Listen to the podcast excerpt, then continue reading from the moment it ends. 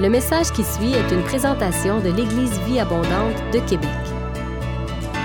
Pour plus d'informations ou pour accéder à nos podcasts, rejoignez-nous sur eva-québec.com. Bonne écoute!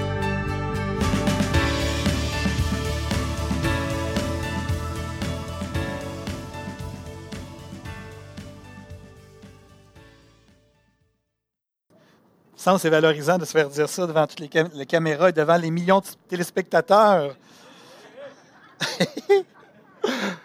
là, j'ai comme un bout de ma tête qui, est coupé, là, c'est ça? Donc, je replace le tout. C'est bon, c'est tellement bon d'entendre les gens louer ce matin, ici à l'espace.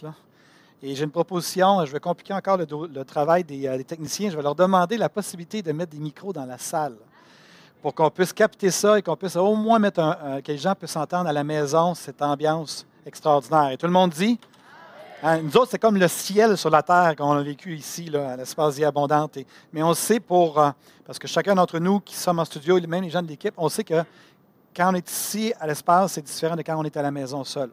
Et particulièrement pour la louange, l'adoration, d'écouter un message, c'est tel que tel, mais de, louer le Seigneur, d'être avec des frères et des sœurs. Euh, euh, d'entendre, moi j'étais juste inspiré, ça témoignait à mon esprit. Euh, merci pour tous ceux et celles qui extériorisent leur louange. C'est une bénédiction pour moi et c'était une inspiration. Et euh, j'ai trouvé ça cocasse que les problèmes techniques la semaine dernière retombent sur Francis, qui est notre champion de la technique à, à, l'EVA et qui a tellement travaillé fort.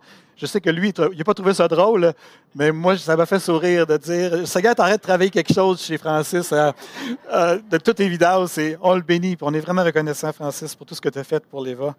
Et euh, là, le Seigneur a dit Tu as fait plein de choses pour l'EVA, je vais faire plein de choses pour toi mais tu ne t'attendais pas que ce soit de cette façon-là, devant un live qui plante et tout ça, mais Dieu t'arrête de travailler dans ton cœur, dans ta vie. Amen. Alléluia. Vous savez, lorsque j'étais jeune, ça m'est déjà arrivé, oui. Euh, on parlait justement qu'on est dans la quarantaine, puis euh, Mylène disait qu'elle commençait à être vieille. C'est la première fois que je l'entendais dire ça. Euh, mais là, quelqu'un d'autre a répondu Non, non, vous êtes vraiment jeune, vous êtes vraiment jeune. Mais lorsque j'étais vraiment enfant, euh, je possédais un tube de maquillage d'armée. On va mettre une, image à l'écran pour vous montrer un petit peu de quoi ça avait l'air. Les fameux bâtons qu'on utilise pour se faire du camouflage. Et puis, j'aimais beaucoup me maquiller le visage et j'allais dans les bois, je me camouflais, je me cachais et je m'imaginais à la guerre. Et j'aimais vraiment ça. Et tout y a passé arc à flèche fabriqué, slingshot, lance-pierre pour euh, le, français international, couteau de Rambo, euh, carabine à plomb. Et c'était vraiment quelque chose que j'aimais beaucoup. Et il y avait quelque chose à l'intérieur de moi qui me disait que c'est comme si j'avais l'impression que j'avais été créé pour la guerre. Il y avait quelque chose de, tu sais, le couteau entre les dents. Puis, euh, il y a peut-être des gens qui vont dire, ah, c'était juste la testostérone, pasteur Benoît. Mais il y avait vraiment quelque chose qui était là. Et vous savez, parfois, la testostérone, euh, euh, ça ne fait pas toujours des bonnes choses. Je me rappelle, à un moment donné, on restait dans une maison sur la rue des Pins à Magog, et puis notre maison était euh, juste à côté d'une église. Et puis l'église était plus basse avec son terrain, puis notre, maison était plus haute. plus haut.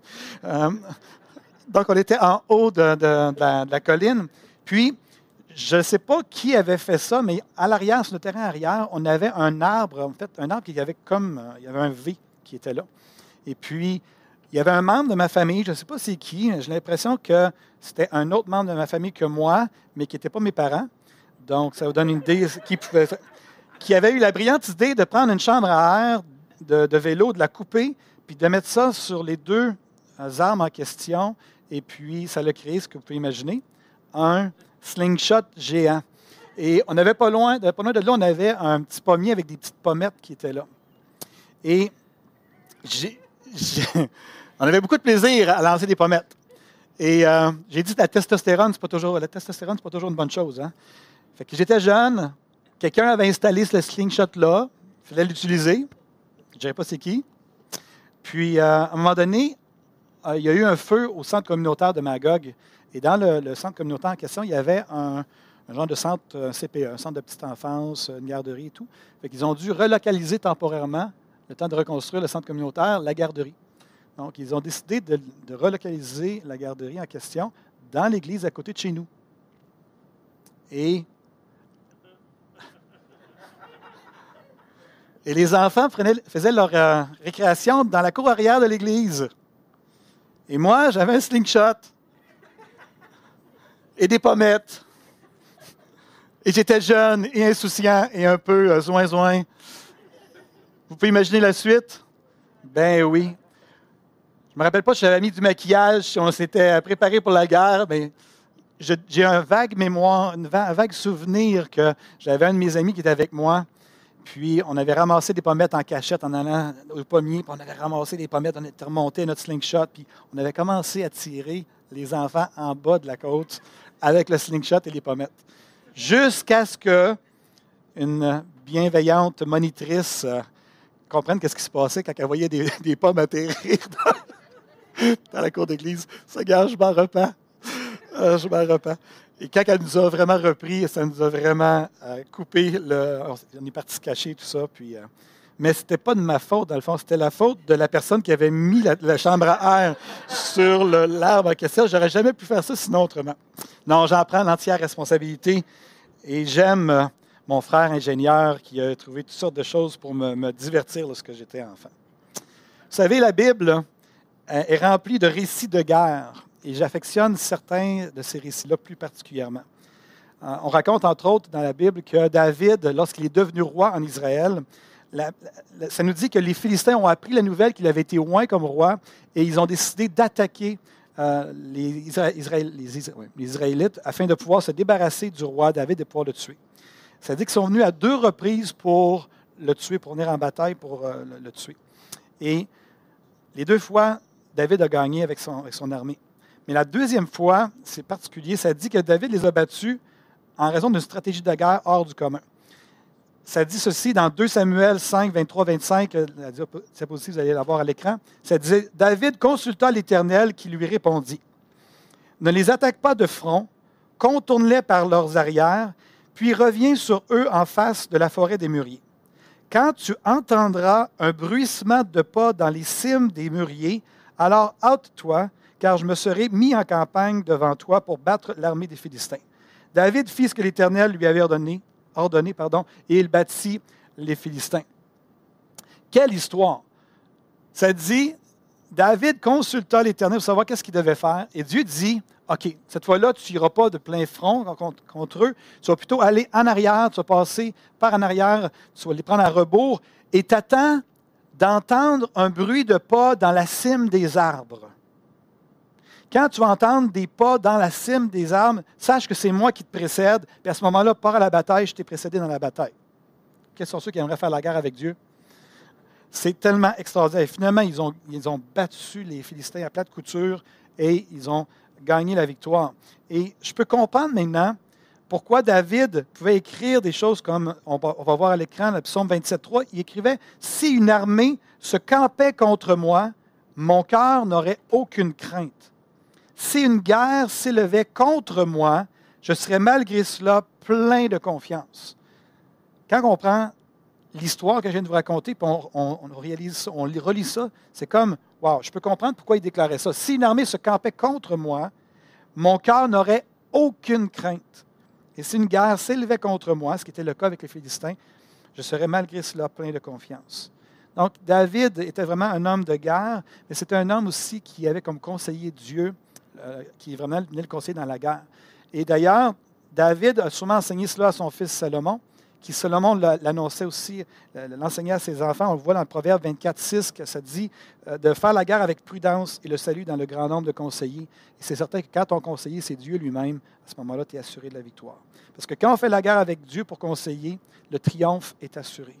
J'aimerais nous, dire ce matin et nous rappeler, frères et sœurs, que peu importe ce que nous vivons ce matin, que notre Dieu est un Dieu de victoire, que notre Dieu connaît le chemin qui mène à la victoire, le chemin qui mène au triomphe dans nos batailles. Donc, peu importe quelle est votre bataille ce matin, votre condition, ce qui vous titille, ce qui vous dérange, ce qui vous perturbe, ce avec quoi vous vous battez, j'aimerais vous dire que notre Dieu est un rédempteur et qu'il nous amène dans la victoire avec lui. Amen. C'est le fun, j'ai des, Amen ce matin. Je, bénis le Seigneur pour ça. Vous avez le droit de dire Amen aussi euh, euh, en ligne également. Et parlant de guerre, de faire la guerre, une citation a capté mon attention dernièrement. J'étais dans ma voiture sur l'autoroute Henri IV et j'écoutais un frère enseigner. Puis il a fait cette déclaration-là, il a rapporté cette citation-là. Puis ça fait des années que je suis dans la vie chrétienne et je n'avais jamais entendu euh, cette citation-là qui semble être assez populaire. Peut-être que certains d'entre vous la connaissez. Mais la prochaine diapo, on va le mettre à l'écran. La citation est celle-ci. Sachez-le donc, Dieu est la paix de ceux qu'il a destinés à la guerre. Dieu déteste la paix de ceux qu'il a destinés à la guerre. Ouais, j'ai entendu un ouch. C'est quand même spécial. Donc, la personne, juste une petite précision, la personne qui a déclaré ça ne faisait pas référence à la guerre physique, à l'armée ou à la violence. Ce n'était pas son point. La déclaration faisait plutôt référence à la guerre spirituelle, à notre attitude intérieure et au style de vie qu'on adopte en tant que chrétien. On n'aime pas l'idée que Dieu haïsse quelque chose. Ça, c'est quelque chose pour moi qui m'a toujours un petit peu titillé. Donc, question de nous aider un petit peu à saisir le concept. Permettez-moi de vous parler d'une chose qui va vous aider, un genre de parallèle, après ça, je vais revenir à la déclaration qu'on vient de voir. Euh, avez-vous déjà entendu parler de la proclamation de l'émancipation? C'est la 95e proclamation du président des États-Unis, Abraham Lincoln, qui a été promulguée le 1er janvier 1863, qui a aboli l'esclavage sur l'ensemble du territoire des États-Unis. C'est là que l'esclavage s'est terminé pour les Américains et pour les esclaves euh, aux États-Unis. Donc, on raconte que Abraham Lincoln, le 1er janvier 1865, a fait, a fait ce décret-là présidentiel, et à partir de ce moment-là, tous les esclaves avaient été déclarés libres des hommes et des femmes libres. Et on raconte que suite à ce décret présidentiel-là, plein d'esclaves ont continué à souffrir sous le leadership de leur maître cruel, parce que ces derniers les avaient gardés, les gardaient dans l'ignorance. Et puisque les esclaves ne savaient pas qu'une proclamation présidentielle avait été euh, déclarée, décrétée, bien, ils continuaient à souffrir sous les coups des fouets euh, de leur maître. Imaginez-vous cette idée-là. Abraham Lincoln avait déclaré que tous les esclaves étaient libres, mais à cause de leur ignorance, il y avait des esclaves qui continuaient à souffrir dans l'esclavage sur le territoire des États-Unis. Imaginez-vous un représentant abolitionniste du gouvernement qui arrive sur une plantation de coton dans le sud des États-Unis et qui constate qu'il y a encore une trentaine de personnes noires en train de récolter le coton, alors que la proclamation de l'émancipation du président Abraham Lincoln est effective depuis déjà huit mois. Imaginez-vous ce, représentant qui, arrive sur cette plantation-là, puis il voit les esclaves qui sont là encore en train, le dos tout meurtri, des coups de fouet euh, récents et tout, puis il voit ça. Imaginez-vous ce qui se passe dans le cœur de ce représentant du gouvernement-là. Ces personnes sont encore esclaves parce que leur maître les a gardés dans l'ignorance volontairement. La seule chose qui leur manque pour expérimenter leur liberté, c'est de sortir de leur ignorance en étant mis au courant de la vérité. Imaginez ce représentant abolitionniste déclarer ceci. Sachez-le donc, le président est l'ignorance qui tient captive tant de personnes libres en esclavage. Est-ce que vous comprenez un peu le sens? Détester l'ignorance qui garde dans la captivité.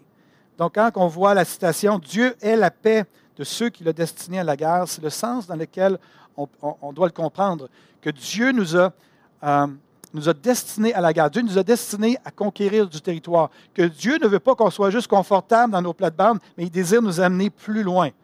Plus haut et plus loin. J'entends encore le chant. Plus haut, plus haut, euh, qui, tourne dans mon esprit. Donc Jésus, par l'œuvre de la, croix et de la résurrection, a fait la plus grande proclamation d'émancipation de l'histoire humaine. Et depuis ce temps, c'est comme si Dieu nous disait, on peut dire Dieu est la défaite de ceux qui l'ont destiné à la victoire. Que Dieu est le péché de ceux qui l'ont destiné à vivre dans la sainteté, dans la pureté et dans la liberté. Dieu est l'esprit critique de ceux qui l'ont destiné à la joie et à l'encouragement. Notre Dieu connaît le chemin de la victoire. Il sait comment nous faire triompher de nos, de nos défis et de nous amener de victoire en victoire parce que notre Dieu est un rédempteur. Précision importante ici ce matin, euh, il y a peut-être des gens qui ont entendu ma citation Dieu est la paix de ceux qui le destinent à la guerre, que vous, pour vous, là, ça a sonné pandémie. Euh, parce qu'on entend juste parler de ça euh, dernièrement. Mais ce matin, je ne parle pas de la guerre, je parle de la guerre au niveau personnel, mais je ne parle pas de la pandémie, que c'est le temps de, de monter aux barricades contre les mesures du gouvernement, ce n'est pas de ça qui est, mon point ce matin, ce n'est pas du tout ça mon point. Le gouvernement fait de son mieux présentement pour protéger la population. Et je, ne crois pas que c'est le temps de monter aux barricades contre les gouvernements. Ils font vraiment de leur mieux. Ça ne veut pas dire qu'il n'y aura pas un moment, frères et sœurs, où on va devoir monter aux barricades. Euh, peut-être que ça va venir euh, éventuellement, mais c'est important de bien discerner quelle bataille on est appelé à mener. Et selon moi, ce n'est pas le temps de se tromper de bataille, car ça nous discréditerait pour les vrais combats à venir. Vous savez, présentement, le danger qui guette les chrétiens dans notre temps de pandémie, c'est de donner trop d'attention aux réseaux sociaux, aux médias sociaux dans leur vie, et de ne pas donner assez de temps à écouter Dieu pour discerner sa perspective sur ce qu'on traverse. Les médias sociaux, si vous nourrissez des médias sociaux présentement, c'est un, un couteau à double tranchant. On pense être devant de, l'information objective et bien souvent, on a de l'information subjective. Et j'aimerais encourager, euh, je fais rarement ça à l'Église Abondante, je ne me rappelle pas d'avoir déjà fait ça à l'Église Abondante, mais si vous êtes des, amateurs de réseaux sociaux, je vous encourage à écouter le documentaire Derrière nos écrans de fumée. Euh, si vous n'avez pas vu ça, que vous êtes des amateurs des, médias sociaux, vous ne pouvez pas ne pas regarder ça. Vous avez l'image à l'écran présentement. C'est gratuit, allez sur YouTube. Pour moi, ça a été, ça a ouvert mes yeux sur la dynamique qui se passe présentement dans la société. J'ai grandi dans un monde sans Internet.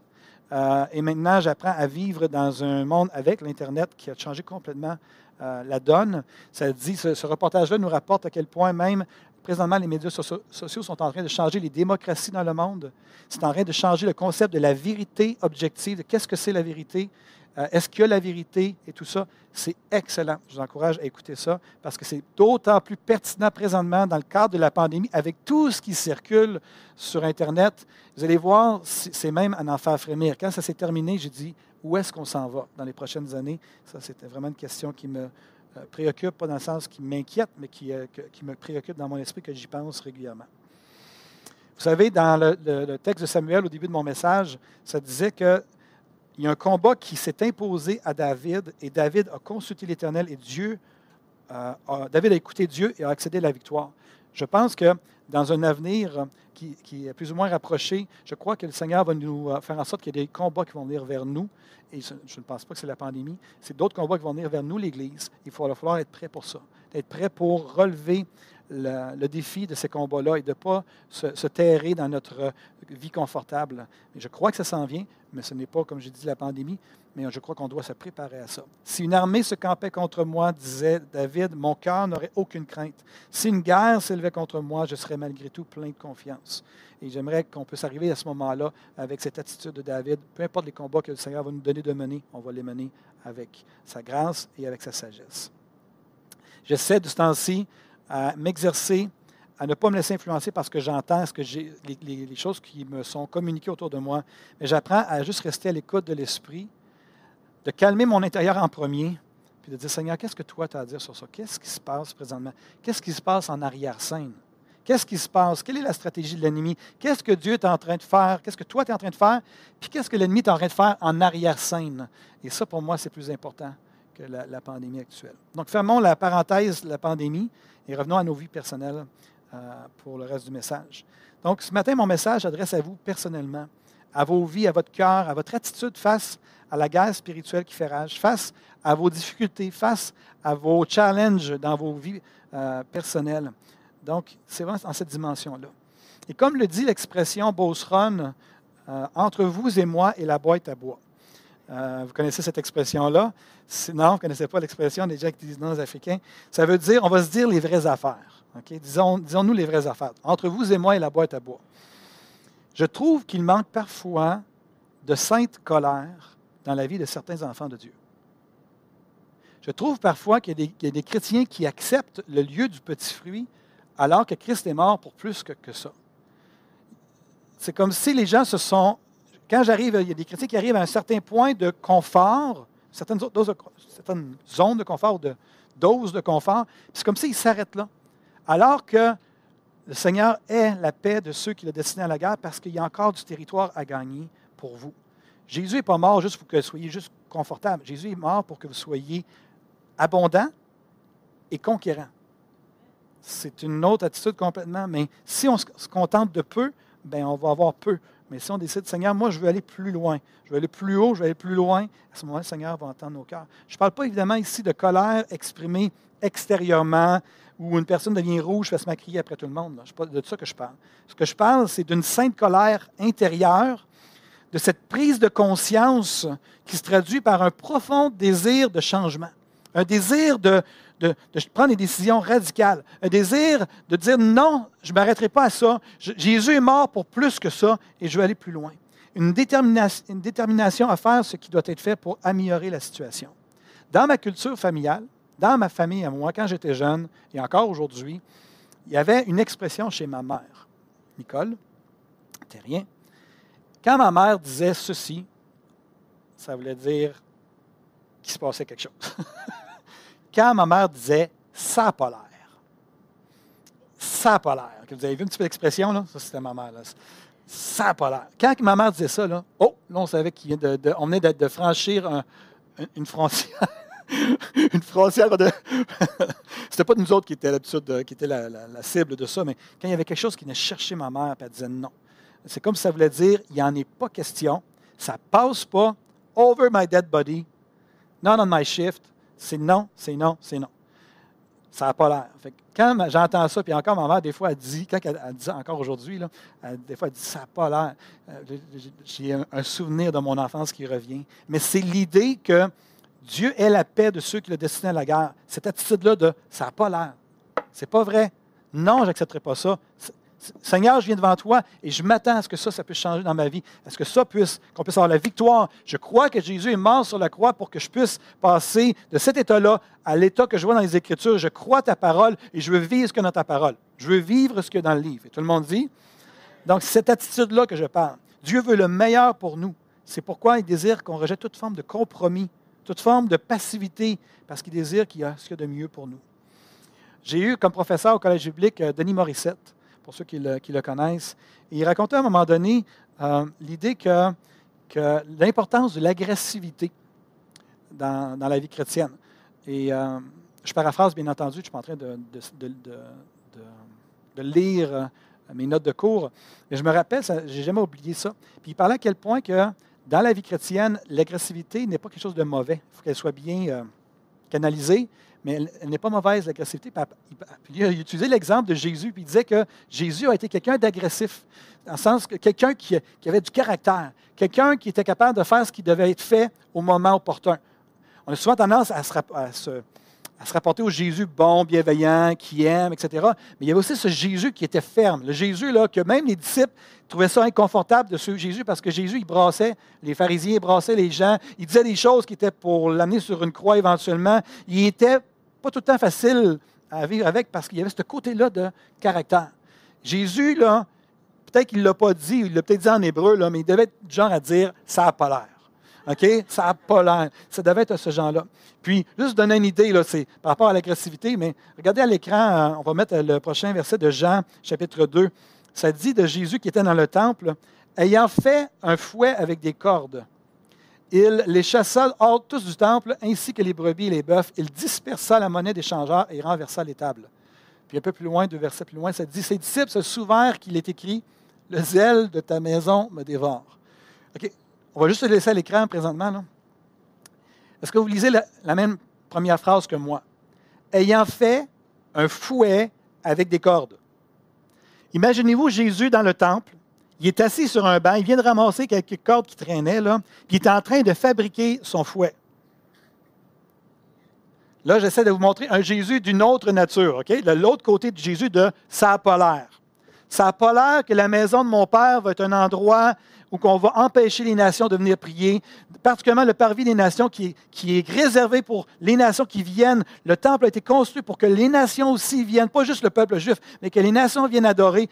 Ça n'a pas l'air. Il a préparé son fouet. Ça dit qu'il a chassé tout le monde du temple.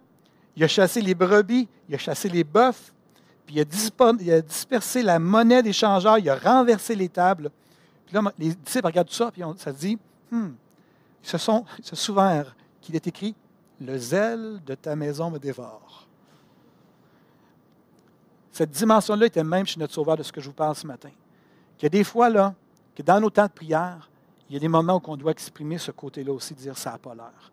Seigneur, cette chose-là, là, ça fait assez d'années que ça traîne. Là. Je veux avoir la victoire là-dessus. Je ne sais pas comment moi avoir la victoire là-dessus, mais je fais appel à toi, Seigneur, aide-moi à avoir cette victoire-là, je te le demande. Sachez-le donc, Dieu est la paix de ceux qui l'ont destiné à la guerre. Cette citation nous rappelle qu'on est appelé à bousculer le statu quo constamment et à faire la guerre contre notre propre chair. Quelqu'un, dernièrement, euh, j'étais avec une gang de pasteurs qui parlait que euh, la mal décrit comment on peut se sentir présentement dans la pandémie, c'est un engourdissement spirituel. Je ne sais pas si vous vous identifiez avec ça, mais ça, ça vous appartient de dire ça n'a pas l'air. Ce n'est pas vrai que je vais laisser la pandémie déterminer comment que je vis ma vie chrétienne et comment je, me sens par rapport au Seigneur, tout ça. Je vais prendre les choses en main et Seigneur, viens à mon aide, s'il te plaît. Quelqu'un a déjà dit que la vérité est qu'on n'a pas toujours le contrôle sur ce qui nous, arrive, mais on a le contrôle sur ce qui se passe en nous, par contre. Donc, on, a, on est appelé à la guerre contre notre propre chair et contre l'ennemi de nos âmes également. J'aimerais vous dire, frères et sœurs, à vous qui êtes ici, je ne sais pas si vous connaissez l'expression québécoise que euh, d'être né pour un petit pain. Mais j'aimerais vous dire que vous n'êtes pas né pour un petit pain en tant qu'enfant de Dieu. C'est un mensonge de l'ennemi pour vous garder passif, pour vous garder dans le lieu, comme je disais tantôt, du petit fruit. Mais la Bible dit dans 1 Jean 5, versets 4 et 5, que tout ce qui est né de Dieu triomphe du monde. Et la victoire qui triomphe du monde, c'est notre foi. Que celui, qui est celui qui a triomphé du monde, sinon celui qui croit que Jésus est le Fils de Dieu? Est-ce que vous croyez que Jésus est le Fils de Dieu? Est-ce que vous avez la foi? J'aimerais vous dire que la foi que vous avez alors que vous croyez dans le Seigneur, c'est que tout ce qui est né de Dieu triomphe du monde et que vous pouvez aller de gloire en gloire, de victoire en victoire. Mon frère, ma soeur, ce matin, en mettant son esprit en toi, Dieu a fait de toi un gagnant, un battant, un conquérant, un guerrier, un militaire, un aventurier, un vainqueur. Tu es appelé à la victoire. Tu es destiné à la guerre et pas juste à la guerre pour te battre, pour te battre. La guerre nous amène à la victoire. Et les victoires nous amènent au triomphe. Le triomphe, c'est la victoire définitive. Et c'est ce que le Seigneur veut pour vous. Le Seigneur veut pour c'est votre destinée. Tu es destiné à la guerre, à avancer, à progresser, à conquérir, à découvrir, à envahir. Mes frères et mes sœurs, il y, a, des gens ici ce matin que vous m'écoutez, soit par le, YouTube ou qui sont dans la salle ici. il y a des combats dans vos vies depuis des années. Et peut-être que l'ennemi vous a amené dans un état de juste de, victime. De victime de dire, je suis comme ça, j'ai grandi comme ça, c'est à cause de mes parents ou telle chose, ça fait des années que je me bats avec telle chose. J'aimerais vous dire, et j'aimerais, je, comme, je me sens mandaté du Seigneur pour vous dire ce matin que c'est le temps de mettre le pied à terre ce matin et à nouveau et de dire, ça n'a pas l'air. C'est le temps pour moi de changer. C'est le temps pour moi d'avoir une libération, d'avoir une guérison, d'avoir une délivrance par rapport à ça. Seigneur, je m'attends à toi par rapport à ça. Alléluia. Ne vous contentez pas de vos acquis actuels. Partez à la conquête de votre territoire. Défrichez-vous un champ nouveau. Vous êtes destiné à la guerre. Allez et faites la guerre en vous rappelant que là où ça brasse, c'est là où ça se passe. Courage, mes frères et sœurs. Courage à tous ceux et celles qui sont dans l'abattement ce matin, l'ennemi est venu des, soucis de santé sont venus pour vraiment mettre une certaine lourdeur sur vous. Courage et faites appel au Seigneur. Et je prie que dans votre cœur s'élève cette sainte colère qui dit ça pas. Seigneur, je crie vers toi. La Bible dit d'invoquer le Seigneur, de crier vers lui. Seigneur, je crie vers toi. Viens me secourir. Viens changer ma vie. Viens changer mon cœur. Viens changer telle chose. Seigneur, cette dépendance à telle chose, je prie que ça soit brisé. Enseigne-moi à vivre dans la liberté. Tu m'as destiné à la guerre. Comment fait-on la guerre? Seigneur, c'est quoi ta stratégie? Et le Seigneur peut vous donner des stratégies très claires si vous êtes à l'écoute de son esprit. Mais si pendant des années, vous, avez êtes débattu par vos propres forces, vous avez comme dit, ça m'appartient, je dois performer pour que Dieu m'aime. Non, changez votre mentalité. Dieu vous aime. Laissez-vous aimer par le Seigneur et dites, Seigneur, comment on est appelé à régner dans la vie ensemble? Comment je suis appelé à conquérir cette chose-là en particulier dans ma vie? J'ai besoin de toi, je fais appel à toi ce matin. Il y a des combats à mener dans la prière. Il y a des combats à mener dans, le jeûne aussi. Dans le développement de votre ministère, dans votre couple, votre famille, votre santé, pardon, votre témoignage. Sachez-le donc, mes frères mes sœurs, Dieu est la paix de ceux qui l'ont destiné à la guerre. Vous êtes appelés à conquérir. Est-ce qu'on peut pencher nos têtes, fermer nos yeux? Alléluia, Jésus.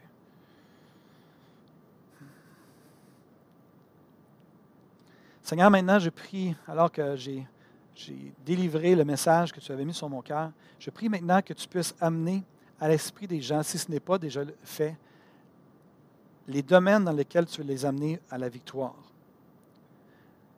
Les problèmes sur, lesquels tu veux leur donner de dominer et d'aller et de régler ces problèmes-là avec ta stratégie. Je prie que tu puisses le révéler à mes frères et mes sœurs maintenant.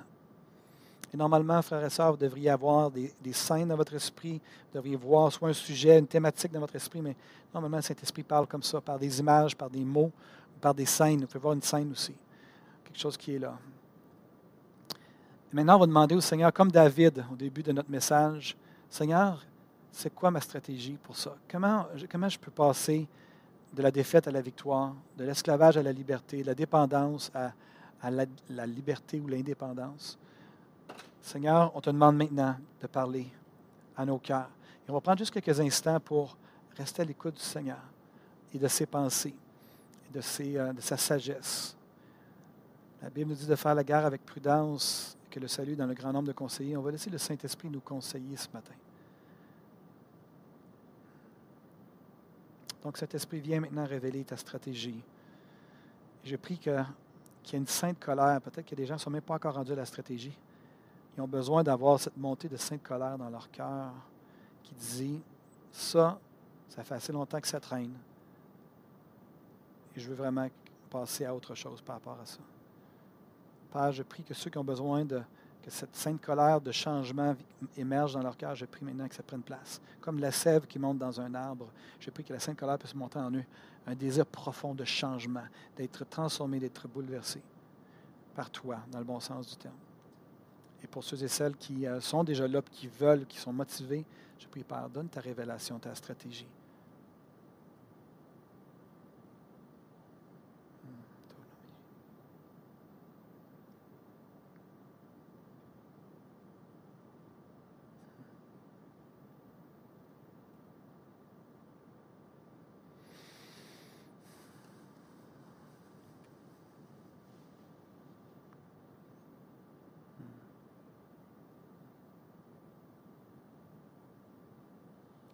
Seigneur, tu as tellement de façons de nous amener dans la victoire. Donc on veut rester à ton écoute par rapport à ça et on veut apprendre à marcher avec toi vers la victoire. Hmm. Alléluia, Jésus. Et moi, je chanterai ta force. Dès le matin, je célébrerai ta bonté, car tu es pour moi une haute retraite, un refuge au jour de la détresse. Ô ma force, c'est toi que je célébrerai. Car Dieu, mon Dieu tout bon, est ma haute retraite. Et toi, moi, je chanterai ta force dès le matin. Dès le matin, je célébrerai ta bonté, car tu es pour moi, car tu es pour moi une haute retraite, un refuge, un refuge au jour, au jour de ma détresse, ô ma force. Oh ma force, c'est toi que je célébrerai. C'est toi que je célébrerai, car Dieu mon Dieu, car Dieu mon Dieu tout bon est ma haute retraite.